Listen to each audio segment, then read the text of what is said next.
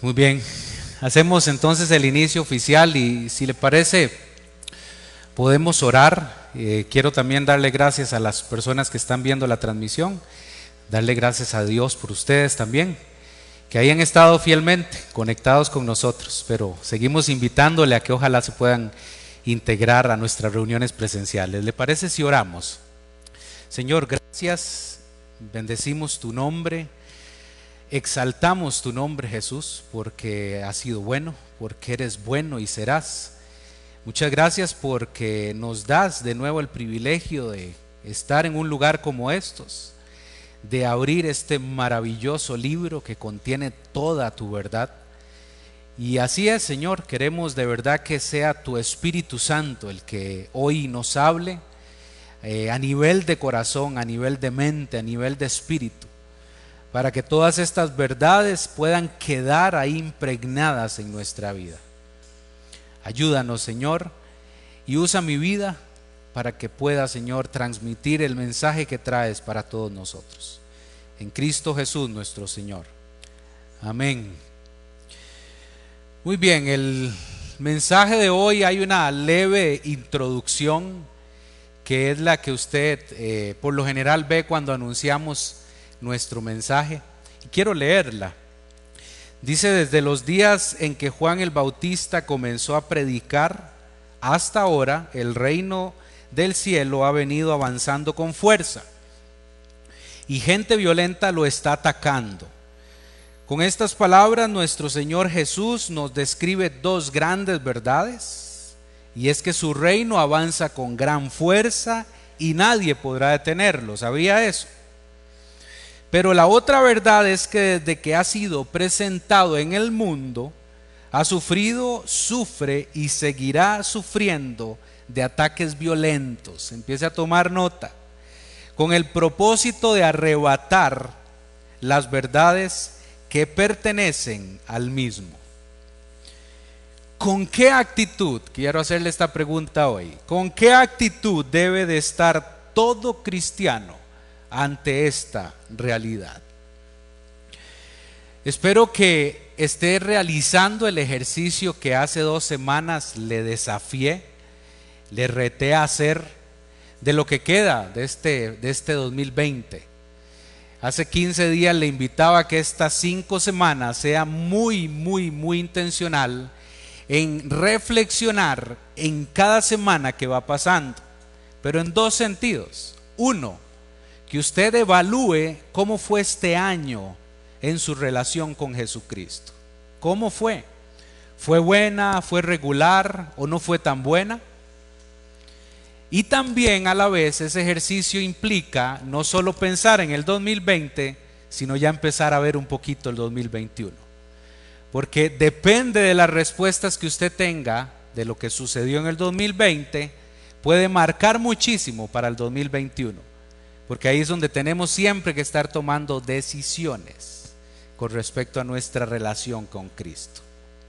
Espero que lo esté haciendo. Dos grandes verdades que hablaremos en estos minutos, que veremos acerca del reino de los cielos. Constantemente estamos escuchando, ¿verdad? De esta frase o esta verdad, el reino que Cristo trajo Vamos a estar hablando de quién fue el primero que empezó a hablar de este reino. Y lo oímos muchas veces, pero a veces hay que detenerse y ser muy minucioso de lo que implica una verdad como estas. El que usted y yo pertenezcamos a un reino que no es de este mundo implica grandes responsabilidades, pero implica también mucha esperanza. Y eso es lo que vamos a estar hablando hoy. No nos cansaremos en vida abundante Grecia, nosotros como equipo pastoral, no nos cansaremos de insistir y de predicar estas verdades, recordarlas constantemente. Por eso le decía ahora que es necesario estar recordando en una dinámica en la que estamos hoy, que es tan movida, tan ocupada, tendemos a estar olvidando muchísimas cosas con respecto a la palabra de Dios. Por eso cada vez que usted venga acá, esa va a ser nuestra responsabilidad. recordarles a ustedes las verdades del maravilloso libro de Dios, pero con una intención muy, muy puntual. No solo que usted venga a escuchar y se vaya de este lugar solo escuchando, sino que usted empiece a poner en práctica lo que usted escucha. Vamos a seguir insistiendo en esto. Prefiero que me digan necio a que me digan que callamos. Entonces vamos a estar insistiendo siempre en estas verdades. Y es que saben algo, es lo que le digo. Todo lo ocupados que estamos en este tiempo nos hace olvidar fácilmente lo que Dios ha venido mostrando y enseñándonos. Aprovechemos cada oportunidad, cada una de ellas, las oportunidades que Dios nos ha dado, principalmente en todo este periodo en el que ha sido sometido la iglesia desde hace ocho meses. Yo no quiero ver más allá de lo que sucede en la iglesia de Cristo. Por supuesto que me preocupa el tema de salud, me preocupa el tema económico, pero de esas cosas Dios se encarga. Me preocupa mucho la vida de todos nosotros a nivel espiritual. Eso sí me preocupa. Y aprovechemos cada una de esas oportunidades que Dios viene abriendo. Aproveche las oportunidades que nosotros como iglesia hemos habilitado en este nuevo replanteamiento de iglesia. Usted sabía que hay diferentes espacios, así los hemos llamado, que son oportunidades de crecimiento, de conocimiento de la palabra de Dios. ¿Sabía usted que ya hay varias opciones? ¿Sabía usted que tenemos un espacio que se llama formación bíblica, que es un espacio virtual de martes por medio, cada 15 días, a las 7 de la noche, en nuestros canales de redes sociales? Usted puede conectarse ahí y recibir un mensaje bíblico en donde estamos apuntando a formar fundamentos cristianos. ¿Sabía usted eso? ¿Sabía usted que todos los miércoles nos reunimos acá presencialmente a disfrutar de la presencia de Dios? No es que Dios no esté en otro lugar, pero acá es un buen momento. Nos hemos venido disfrutando mucho. Seguimos un poquito preocupados porque vemos algunas sillas vacías, pero bueno, descansamos en que Dios tiene el control. Pero ¿sabía usted eso? ¿Sabía también que estamos hoy entrenando a un equipo de hombres, mujeres y jóvenes que han tomado la decisión de servirle a Dios con excelencia? Y hoy estamos entrenándolos para lo que enfrentamos el otro año y los próximos años. En eso estamos familia. Estamos aprovechando cada momento y cada oportunidad que Dios ha abierto en la agenda de Él para seguir creciendo nosotros. ¿Qué le parece? Interesante, ¿verdad? Bueno, ¿qué tal si va conmigo a Mateo 11? Ahí es donde vamos a estar hoy. Vamos a ver una leve conversación nuevamente de Jesús que, estuvo, que tuvo con, eh, con algunas personas. Igual, siempre Jesús hablaba con sus discípulos, pero también habían multitudes por lo general que estaban cerca de él. Vamos a ir a Mateo 11 y vamos a leer del 12 al 15 en esta primera parte.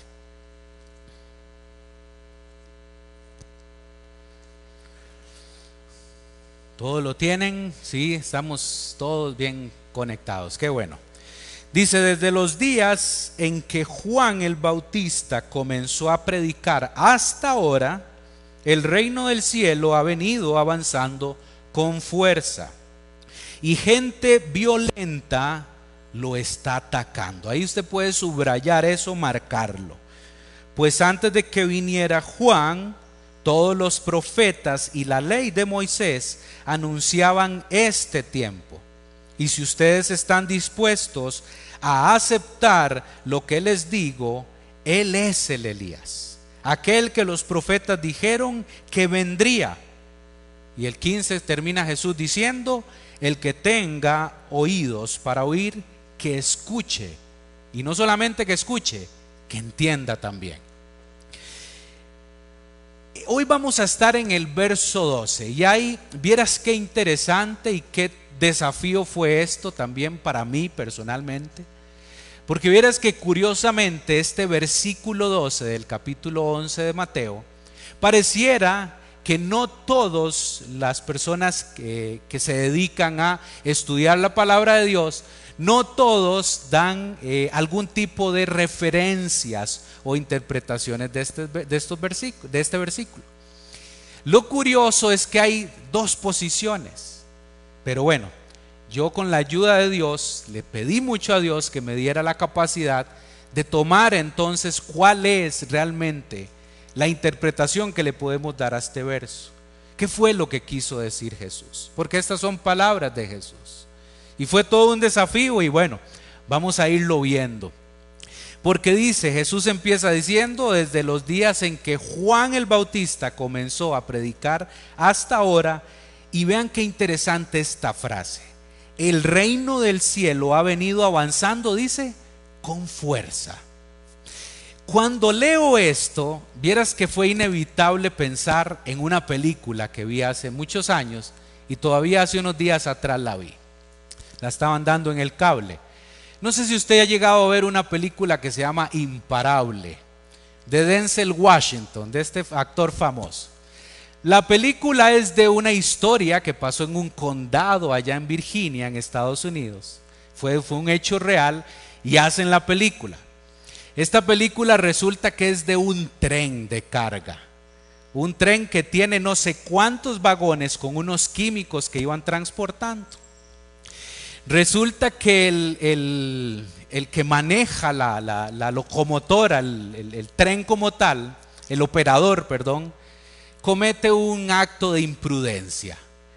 Hace lo que no debería de hacer.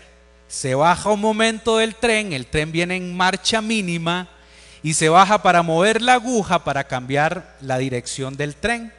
Él estaba llegando a la estación. Resulta que ese error le costó que el tren se le fue. Se le escapó solo. Se fue ese tren. Imagínense un tren de no sé cuántas miles de toneladas con un montón de carga y ahí empezó la travesía. Miren que cuando leí esto me imaginé primeramente este tren, porque resulta que el tren empieza a aumentar velocidad. Solo, no va nadie en ese tren. Solo y empieza a recorrer y a recorrer y hacen cinco intentos por detenerlo y no, nada lo logró. Hasta el final ya este, hacen una estrategia ahí y logran este, detenerlo. No pasó a más, no fue una desgracia de vidas, pero sí hubo ahí pérdidas materiales. Cuando yo pienso en el reino de Dios que avanza con fuerza, pienso en ese tren. El reino de Dios han habido muchísimos intentos por detenerlo, ahorita vamos a verlos, pero no han podido detenerlo. No han podido. Ha tomado fuerza, claro, ha tomado fuerza, pero los ciudadanos de ese reino tenemos como que nuestras nuestros sub y ahí es donde vamos a hablar hoy. Vamos a hablar un poquito también del reino como tal. De hecho, me llama mucho la atención el hablar también en, estos minutitos de Juan el Bautista, de la función de él. ¿Quién era Juan? ¿Cuál fue su propósito de venir a este mundo? ¿Cuál fue su ministerio? Juan el Bautista fue un profeta, le cuento que descendiente de una familia sacerdotal, que predicó el mensaje de arrepentimiento, ese era su mensaje, pero en conjunto con el anuncio de la venida del Mesías y también del reino de Dios, del reino de los cielos. Era hijo de Zacarías, de un sacerdote, y de Elizabeth bautizó a Jesús. ¿Sabía usted que fue Juan el Bautista el que bautizó a Jesús? Parte del bautismo que él practicaba eran lavamientos que formaban parte de una devoción judía y también de un ritual de purificación. Ese era el bautismo que realizaba Juan el Bautista. Pero también para los gentiles, cuando se convertían al judaísmo, entonces pasaban por el bautismo de Juan el Bautista detalles importantes de todo este texto que leímos ahora. Y cuando digo detalles importantes, que podríamos decir que también es contexto, yo siento que es importante no perder los detalles. A veces, ¿verdad? Como que tendemos a enfocarnos mucho en una lectura como tal, pero perdemos algunos detalles que están ahí descritos. Les cuento que con la aparición de Juan el Bautista se anuncia el comienzo, se anuncia, se cortó, ¿verdad? El comienzo de una nueva era. Y le voy a explicar por qué. Jesús es claro al decir que esa era había terminado y esto lo aclara al decir que todos los profetas y la ley de Moisés anunciaban ese tiempo, ese que está hablando de Jesús ahí. El tiempo en que iba a levantar Dios un profeta, entonces era la marca de una era antigua donde profetas y Moisés habían hablado del Mesías y del que iba a venir a anunciar al Mesías, ahí estaba marcando Jesús la pauta. Esto se refiere, como le digo, a todo el contenido bíblico del Antiguo Testamento referente al plan redentor de Dios a través del Mesías. Y voy a hacer así como un leve repaso también porque es importante no perder el detalle de la figura de Cristo. Usted sabía que desde el libro de Génesis se promete ahí mismo la venida de un redentor desde ahí, desde el capítulo 3 del libro de Génesis. Y le leo rápidamente 3.15. Y pondré enemistad entre ti y la mujer, y entre tu simiente y la simiente tuya. Esta te herirá en la cabeza y tú le herirás en el calcañar. Ahí está prometido ya Jesús, desde el capítulo 3 de Génesis. A Israel también se le prometió un profeta como Moisés. ¿Ha escuchado usted ese término? Profeta de en medio de ti, de tus hermanos, como yo, te levantará Jehová tu Dios, a él oiréis. Eso nos lo cuenta ya Deuteronomio 18:15. ¿De quién estaba hablando ahí Dios? De Cristo nuevamente, del Mesías. De igual forma a Abraham se le prometió que en su simiente serían benditas todas las naciones. ¿Y saben cuál era esa simiente? Cristo. Desde ahí era prometido, multiplicaré tu descendencia como las estrellas del cielo y daré a tu descendencia todas las tierras, todas las naciones de la tierra serán benditas en tu simiente. Otra vez aparece el término de simiente ahí. Génesis 26, 4. A David también se le prometió que a su descendencia se le daría un trono eterno. Vean qué interesante ese término un trono eterno. ¿Por qué hablaba de eso? Eh, ¿Por qué habla la palabra de Dios esto? Porque en la descendencia del rey David, ahí es donde viene el linaje de Cristo. Profetas como Isaías hablan acerca del Mesías, del cual reposaría el Espíritu de Dios sobre él. Eso lo encontramos en Isaías 61.1. Y también Jeremías anunció que traería un nuevo pacto. Finalmente, porque quise hacer este pequeño recorrido? Desde Génesis hasta Malaquías, que fue el último profeta que, valga la redundancia, profetizó de Cristo. Hasta ahí estaba marcando esta nueva era que le estoy diciendo Cristo, cuando dice, desde los días de Juan el Bautista se viene hablando de este reino. ¿Sabía usted que Malaquías fue entonces el último que anunció la venida de este glorioso Mesías. No sin antes enviar a su mensajero que le prepararía el camino. Y lo, y lo dice Malaquías 3.1. Miren, yo envío a mi mensajero y él preparará. Escuche muy bien esto. Este es el detalle de Juan el Bautista. Preparará el camino delante de mí. Entonces el Señor al que ustedes buscan vendrá de repente a su templo el mensajero del pacto a quien buscan con tanto entusiasmo. Sin duda vendrá, dice el Señor de los ejércitos celestiales. Malaquías 3.1. ¿Sabe usted que en Malaquías, cuando en los tiempos de Malaquías del profeta, 400 años hubo de silencio total? No hubo un profeta más después de Malaquías. Hasta que aparece en acción Juan el Bautista. 400 años. ¿Usted puede dimensionar eso? ¿Qué implicó 400 años de silencio de parte de Dios? ¿Qué decía esas generaciones que pasaron? Si sacamos cuentas, fueron tres, de tres a cuatro generaciones. Y esperando y esperando al Mesías. Pues finalmente se da. Y Juan es el que da la inauguración del reino de Dios. Por ello el antiguo pacto termina con Juan el Bautista e inicia el nuevo pacto en Jesús.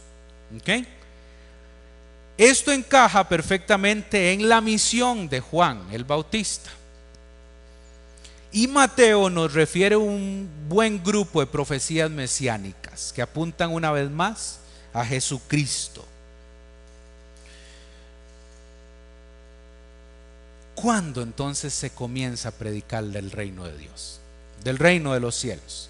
Mateo 3, pero váyase al versículo 1 y 2, para entonces descubrir cuándo es que se empieza a hablar del reino de Dios. Mateo 3, versos 1 y 2. En esos días, Juan el Bautista llegó al desierto de Judea y comenzó a predicar. Vean que lo que empezó a predicar. Su mensaje era el siguiente: arrepiéntanse de sus pecados y vuelvan a Dios, porque el reino del cielo está cerca. Yo lo estoy leyendo en nueva traducción viviente. Este mensaje que nos cuenta Mateo en el verso 1 y verso 2 ocurrió unos dos años antes del ministerio público de Jesús, antes de que Jesús apareciera en acción. Dos años antes es este evento como tal que nos cuenta Mateo. El mensaje de Juan se centró, como le decía antes, en el arrepentimiento y en la venida de un reino, el reino que estaban esperando. Ahí empezó a, a, en función este, este reino como tal. El reino se define como el gobierno de Dios que ejerce mediante la persona la obra y las enseñanzas de Jesús. Y arrepentíos, que es un término interesante que aparece acá, significa que debemos abandonar estilos de vida pecaminosos y dolernos por los pecados. Ese es el arrepentimiento al que es llamado todo ser humano con el mensaje de Juan. Jesús también hace hincapié en este mismo este mensaje desde el comienzo de su ministerio. Veámoslo ahora ya ahora en, en acción con Jesús. El capítulo 4 de Mateo, verso 17. Ahí vamos a estar cerquita, solo tiene que mover unas pocas hojitas. Entonces dice Mateo 4, 17. A partir de entonces Jesús Jesús comenzó a predicar. Arrepiéntanse de sus pecados y vuelvan a Dios, porque, oiga otra vez la frase, porque el reino del cielo está cerca. Ya aquí es Jesús en acción cuando Juan está encarcelado. Pero el mismo mensaje, no pierda de vista eso. El mensaje era acerca del reino de los cielos. Como le digo, Jesús continúa este mensaje de Juan el Bautista en el momento en que entonces Juan estaba encarcelado.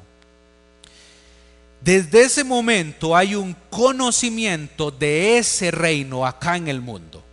Desde ahí, desde hace dos mil años y un poquito, desde ahí hay conocimiento para el ser humano del reino de Dios. Se empezó a predicar y desde ahí, dice Jesús, empezó a tomar fuerza. ¿Verdad? Como el tren, no lo olvide. El tren tomaba fuerza, cada vez tomaba más velocidad. Y es que es lógico que un reino que pertenece al mismo Dios, al mismo Creador, a nuestro Dios, tomaría fuerza y nada lo va a detener. Pero esto no quiere decir que podamos omitir lo que el mismo Jesús nos advirtió. Aquí vamos ya a empezar a cambiar de marcha un poquito. No quiere decir que aunque el reino sea imparable, que, no se, que, tome fuerza, no quiere decir que nosotros hoy omitamos algunas cosas que Jesús nos habla mediante este versículo. Vamos otra vez al 12. Ahora sí, solamente en el 12 del capítulo 11. Dice, otra vez lo leemos. Desde los días en que Juan el Bautista comenzó a predicar hasta ahora, el reino del cielo ha venido avanzando con fuerza y gente, aquí viene un factor que se nos viene a introducir ya ahorita, y gente violenta lo está atacando. Insisto familia, insisto, si hay algo que nos queda claro es que el reino de Dios, el que fue anunciado por Juan el Bautista y cumplido en el mismo Jesús, ha venido avanzando a un tiempo como el actual. Pero dice Jesús que hay gente que lo está violentando o que lo está atacando. Esa es la frase que introduce Jesús acá. Si hay algún responsable que está detrás de todo este ataque al reino del mismo Dios, adivinen quién es. El personaje que usted y yo escuchamos muchísimo, Satanás, el enemigo de Dios. Ese es el que está detrás de todo esto. Pero ahora vamos a descubrir también cómo hay cosas que sí nos corresponde a nosotros tomar decisiones cómo hay cierta responsabilidad en, algunas de estas, de, de esta frase, de esta verdad que Jesús incorpora acá. ¿Por qué? Vamos a ir descubriendo. Es por este motivo que el reconocer hoy que el reino al que usted y yo pertenecemos está sufriendo ataques de forma violenta, es por este motivo que como ciudadanos de este reino, Ahora, aquí tengo que hacer la pregunta, ¿verdad? Inevitable, ¿es usted parte ya de ese reino? ¿Realmente usted genuinamente hoy tiene una convicción, una seguridad de que usted tiene el pasaporte de ese reino? ¿Ya lo tiene sellado con todo y visa? Hmm, bueno, si hay algo que entonces debemos tener claro hoy es estar vigilantes no porque o para que el reino sea destruido, de ninguna manera, sino para que usted y yo no seamos perjudicados directamente. O sea, lo que hagamos usted y yo no va a sumar ni a restar al reino de los cielos, porque el reino es de Dios. Pero usted y yo sí estamos en medio de eso. Y nos corresponde estar vigilantes, atentos de estos ataques de forma violenta que el reino está sufriendo. Desde el inicio el reino del cielo ha sido una amenaza constante para los enemigos y para el enemigo de Dios. Desde el tiempo del Juan el Bautista ha sido una amenaza constante para este mundo. Vuelvo, insisto, por eso Jesús dijo, mi reino no es de este mundo. Claro que sí. Ese reino tiene características muy diferentes a lo que usted y yo vemos en este mundo. Una contracultura, ¿verdad? Es totalmente al revés, un reino al revés. Por esa razón es que ha sufrido violencia siempre, siempre. Desde el tiempo en que fue anunciado. Veamos el ejemplo. Juan el Bautista hablando acerca de este reino, es encarcelado. Y su final no fue nada bonito. Jesús retoma el mensaje hablando de este reino y ya conocemos lo que pasó con nuestro Señor. En todo momento de la historia, desde que inicia el reino, a salir a la luz en este mundo, ha venido sufriendo ataques violentos. Desde el comienzo ha habido resistencia y oposición al gobierno de Dios. Y el responsable de todo esto, por favor, no lo olvide, Satanás. Él no quiere y no le conviene que este reino se establezca acá. Pero la mala, la mala noticia que tengo para Satanás hoy es que nada de lo que él haga podrá detenerlo, ni destruirlo es imparable, toma fuerza, lo que dice Jesús. Pero ojo, sí debemos ser conscientes de que el reino de Dios sufre constantemente violencia. Y nosotros, como le decía antes, estamos en medio de eso. Por eso es que vamos a ver en este momento dos estrategias, déjeme usar ese término, que violentan el reino de Dios ahora sí en la actualidad, lo que está sucediendo hoy. Hay dos cosas que yo puedo considerar y con la ayuda de Dios quisiera transmitírselo hoy para finalmente ser esos vigilantes que el reino necesita. La primera estrategia que violenta el reino de Dios es la falta de interés por las enseñanzas de Jesús. Y voy a explicarme primeramente con este término. Esta estrategia que de alguna manera sufre violencia, esta tiene una alta cuota de responsabilidad de parte de nosotros. No sin antes olvidar que hay una acción, acción externa de parte del enemigo que viene y nos envuelve sutilmente. Vemos el ejemplo en el Edén con, Eva, las famosas estrategias de engaño, donde vienen y nos presentan engaños. Y entonces no quiere decir que podamos, ¿verdad?, omitir que hay una acción externa que el enemigo viene haciendo en todos los tiempos. Y con mucho más razón en este tiempo. Pero en esta estrategia, en esta primera que quiero hablarle ahora, hay una alta cuota de responsabilidad de nosotros. Hay una alta falta de interés por las enseñanzas de Jesús en este tiempo. Vaya conmigo a Mateo capítulo 13, versículo 11.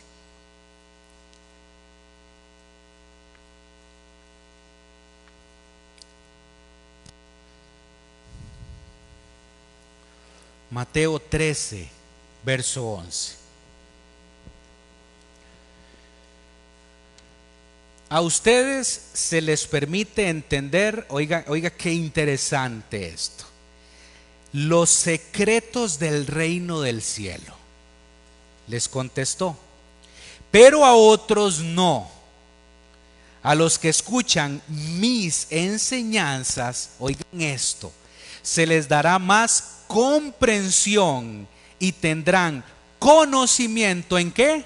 En abundancia para los que no escuchan, pero perdón, pero a los que no escuchan se les quitará aún lo poco que entienden.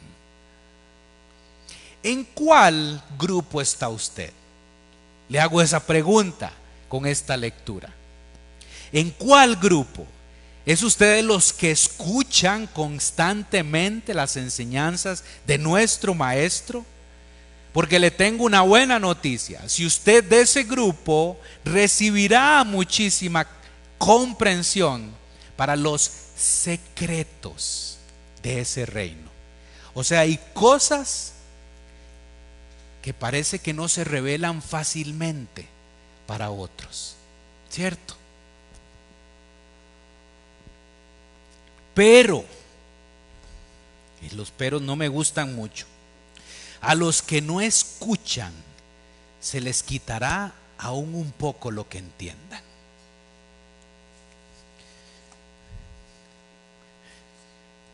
Gracias. Si hay algo, familia, si hay algo que nos tiene muy preocupados en estos meses, voy a hablar a título de equipo, de acá de pastoral si hay algo que nos tiene preocupados en estos meses es cómo las personas han venido mostrando menos interés por conocer y por seguir a Jesús. Nos encendieron algunas alarmas hace unos cuatro o cinco meses atrás. La pandemia, que ¿verdad? vino a marcar este 2020, es que da hasta, de, verdad, a veces da pereza estar hablando esto, pero es que es que hay que estarlo mencionando como referencia. La pandemia vino a desconectar a mucha gente de esa fuente, de Cristo. Y eso es realmente alarmante. Pero vayamos a Juan capítulo 15. Descubramos aquí algo que lo hemos leído muchas veces, pero hoy otra vez recordaremos esta gran verdad. Juan capítulo 15, verso 5.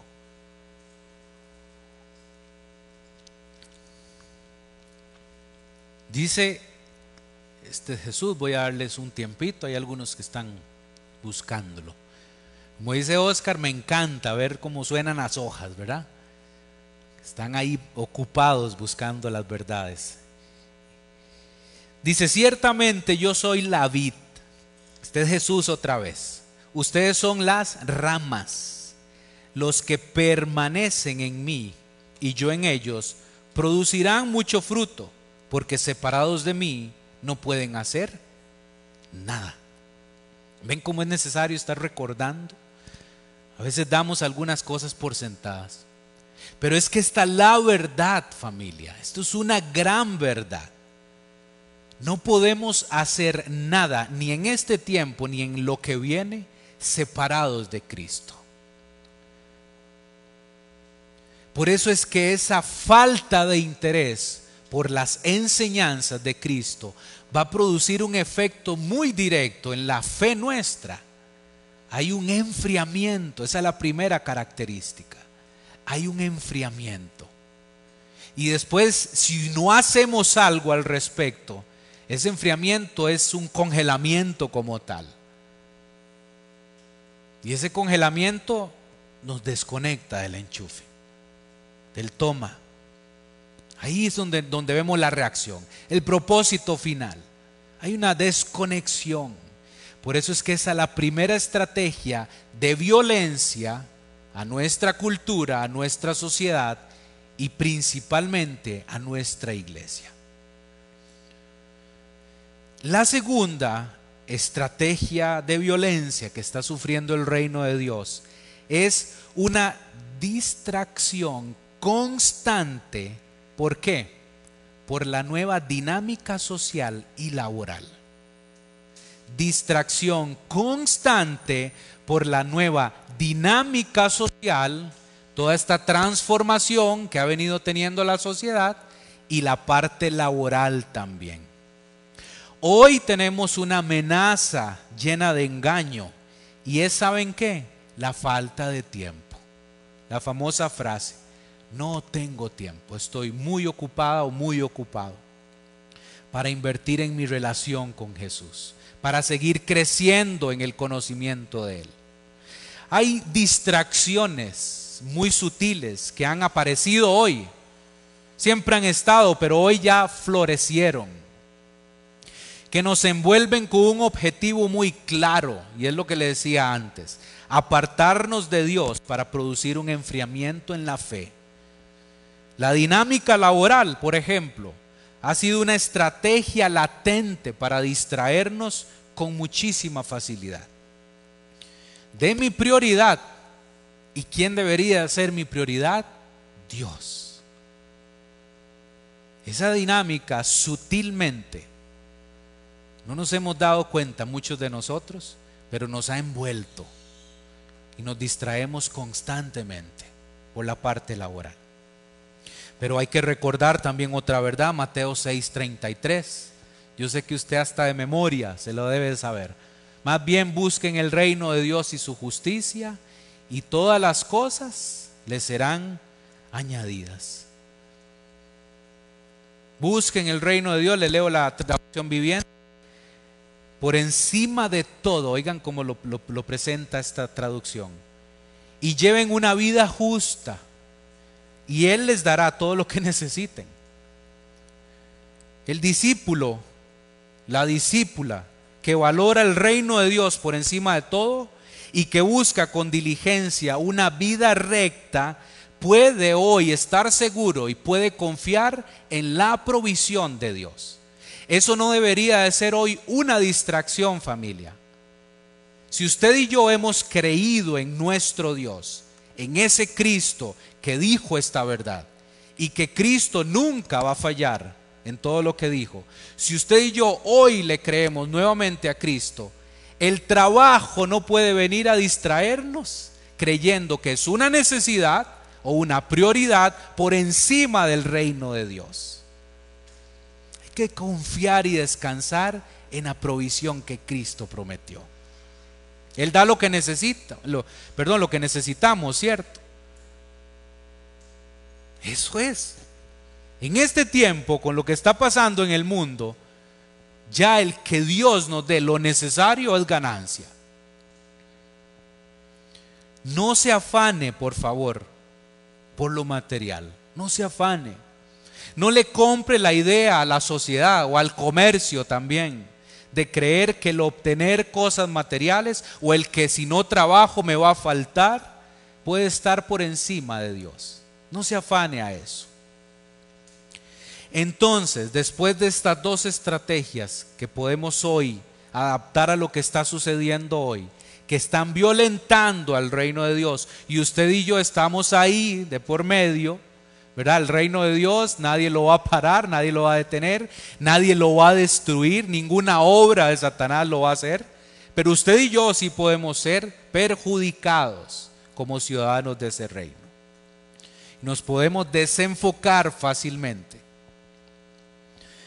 ¿Con qué actitud entonces debe de estar todo cristiano ante esta realidad? ¿Con qué actitud debemos estar usted y yo hoy? Terminando casi el 2020 y para empezar el 2021. ¿Ha escuchado usted el término atalaya? ¿Lo ha escuchado en la palabra de Dios? ¿Sabe qué significa un atalaya? Significa un centinela o un vigilante. Eso significa. Mi propuesta hoy es que la actitud nuestra hoy debería de ser la de un atalaya, un vigilante. ¿Ha escuchado usted el término del Ministerio de Salud, verdad? De los puntos centinelas para lo del asunto de la pandemia, ¿verdad? Los centinelas son los vigilantes que están en las comunidades. Dios llamó a Ezequiel, al profeta Ezequiel, el vigilante del pueblo de Israel. ¿Sabía eso? Vaya conmigo a Ezequiel 33 y lo descubre también usted mismo. Ezequiel 33, 7.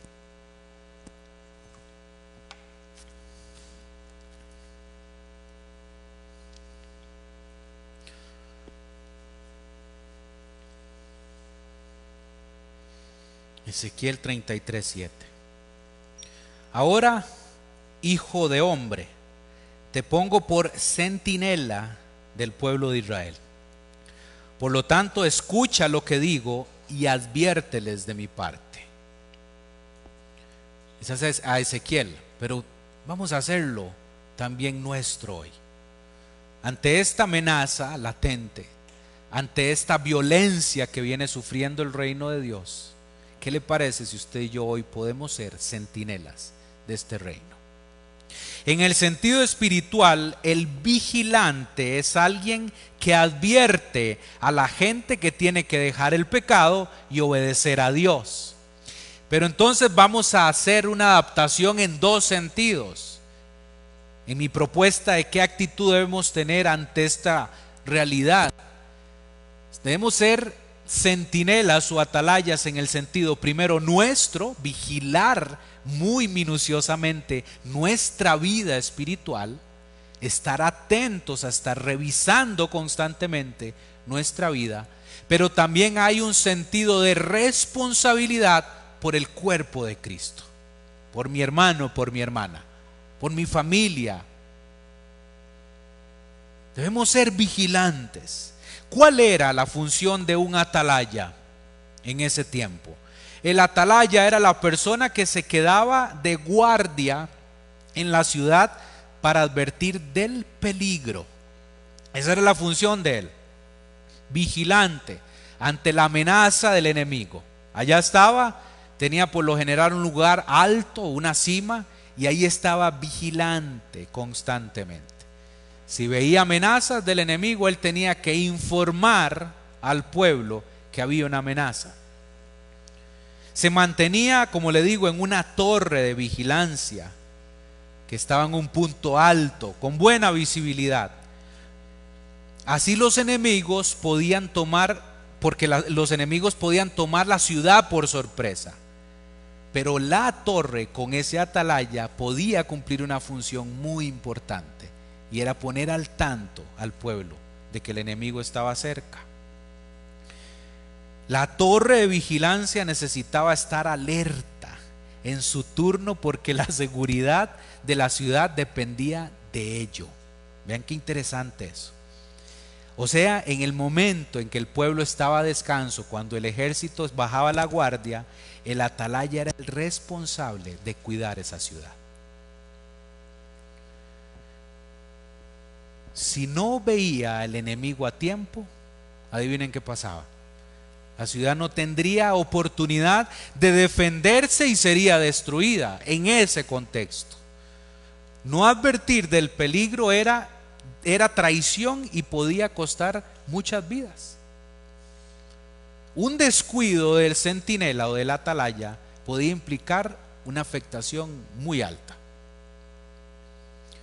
De igual manera, familia, de igual manera, estar vigilantes para el reino de Dios o al reino de Dios que ya está en este mundo por medio de la persona de, Cristo implica una vigilancia constante. No podemos bajar la guardia. Por eso no se distraiga fácilmente. Por eso, si usted ha venido mostrando algunas, usted se conoce bien, y usted ha venido mostrando que hay una falta de interés por conocer más a Cristo, por, profundizar más en su palabra. ¿Verdad? Como decía ahora Alejandro al inicio, que alguien le decía, no siento a Dios. Sí, no, a Dios no hay que sentirlo. A Dios hay que conocerlo. A Cristo hay que seguirlo. Si usted ha venido presentando síntomas que le pueden decir que hoy tiene una falta de interés por las enseñanzas de Jesús, pues hoy tome una posición de centinela.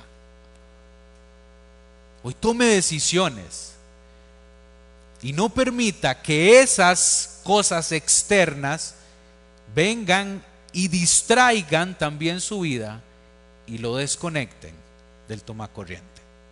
No lo permita. Sigamos, dice Ezequiel 33, 6, el versículo anterior. Ahora bien, si el centinela ve acercarse al enemigo y no toca la alarma para advertir a la gente, oigan esto, él será responsable de la cautividad del pueblo. Todos morirán en sus pecados pero haré responsable al centinela por la muerte de ellos. El cristiano, el seguidor, el discípulo de Cristo, también necesita vigilar. Es lo que le digo. Ser vigilante es una gran responsabilidad para hacer bien el trabajo. Y necesitamos estar atentos a todos los actos de violencia que está sufriendo el reino al que usted y yo pertenecemos.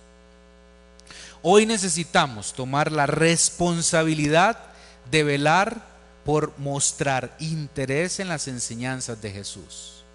Y no solo mostrar interés por las enseñanzas de Jesús, sino ponerlas en práctica.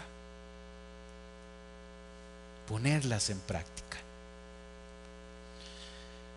No distraernos con facilidad de nuestro objetivo. Hay un objetivo muy claro, familia vivir para el reino de Dios y por el reino de Dios. Vivir para el reino y por el reino. Esa es nuestra responsabilidad hoy, mientras esperamos la gloriosa venida de nuestro Señor Jesucristo. Cuando ya se venga y se, ¿verdad? Se implante ya el reino en su plenitud y donde no va a haber más dolor, llanto,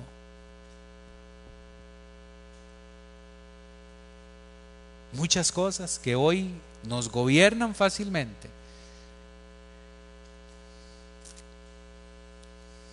Por eso le decía antes, estamos tan ocupados en lo que sucede acá que perdemos muy fácil de vista nuestro objetivo principal. Nosotros no somos de este mundo, familia. Estamos aquí y le vamos a hacer frente y tenemos que hacerle frente y tenemos que a veces, ¿verdad?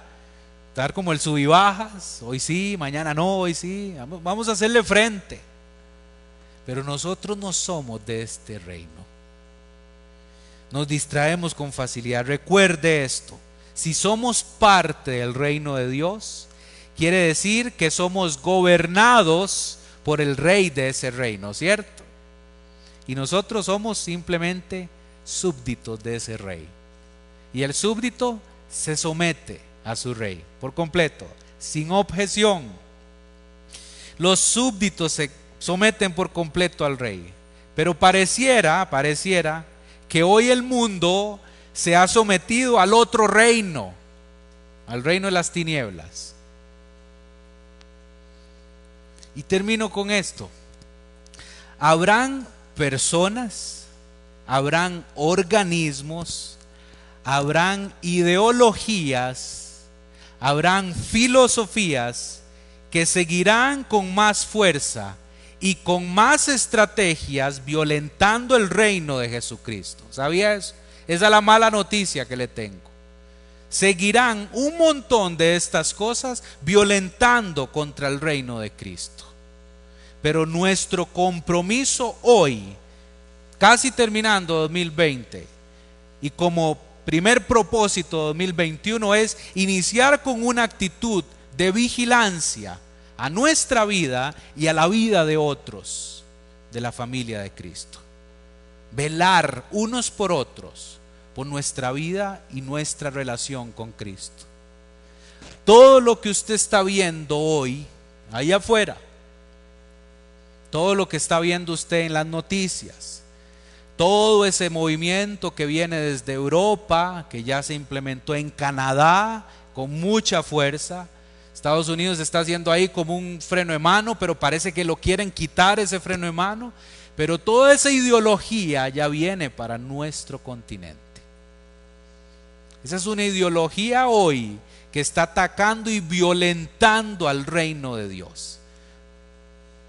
Usted sabe de cuál ideología le estoy hablando.